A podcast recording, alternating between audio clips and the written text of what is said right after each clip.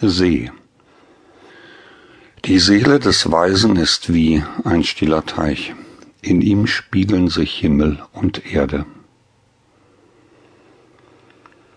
Eben Lister wäre das Gebirge nicht bekommen. Berge und Schluchten hätten zu stark seinem seelischen Zustand entsprochen, ihn zu wenig gedämpft.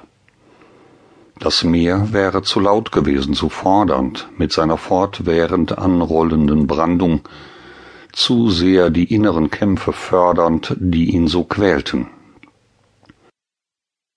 Die Heide, hatte sein Arzt gesagt, gäbe gewissermaßen den wohltuenden Mittelklang ab, der heilenden Balsam auf Ebenlisters vergiftetes Innenleben träufeln würde.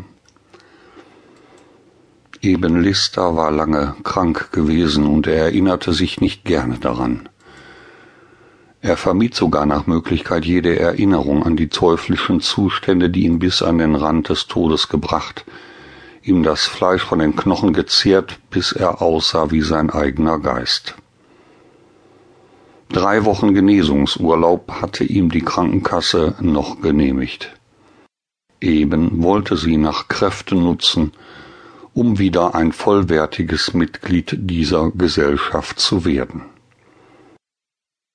Zu diesem Zweck saß er schon zwei Stunden nach seiner Ankunft im Erholungsheim auf der sonnenüberfluteten Terrasse und focht einen grimmigen Kampf gegen Mephisto, seinen listigen Schachcomputer, aus. Der See warf kecke Lichtreflexe in die grüne Mauer aus Birken, Buchen, Kiefern und Eichen, die ihn schützend umgab.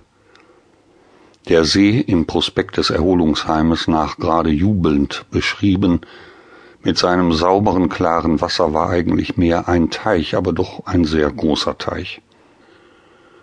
Von oben betrachtet sah er aus wie eine große Träne, deren Spitze sich leicht nach Westen neigte. Seine größte Länge maß etwa 300 Meter, seine größte Breite etwa 200. Einige Lichtreflexe trafen auch eben und weckten in ihm neben seinen mit strengen Schachstrategien befassten Gedanken ein anderes, fließendes, aber noch vages Gedankenmuster. Diese mehr irrational angelegten Wellen begannen, wie ein sanft ab und abschwellender Klang, seine klugen, trickreichen Überlegungen zu überdecken.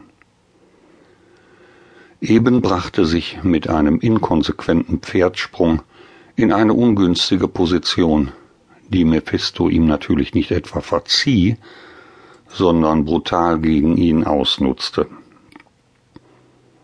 Eben sah, dass es ihm schwerfallen würde, diese Partie noch für sich zu entscheiden. Er stand abrupt auf, zügelte sich dann aber wieder und schritt mit beherrschtem Schritt eben wie ein entspannt in sich ruhender Urlauber, den nichts zog und nichts trieb, durch einen schmalen Waldgürtel zum Seeufer hinunter.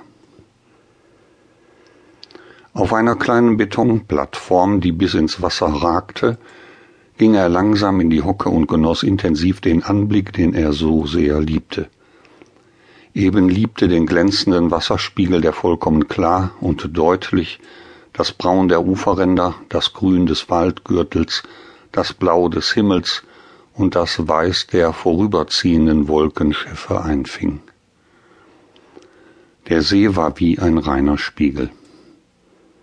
Aber je länger eben in der Hocke aushielt, erkannte er, dass sich neben all diesen gespiegelten Farben des Himmels und des Ufers noch eine sehr dunkle Eigenfarbe des Sees dazwischen mischte fast ein Schwarz.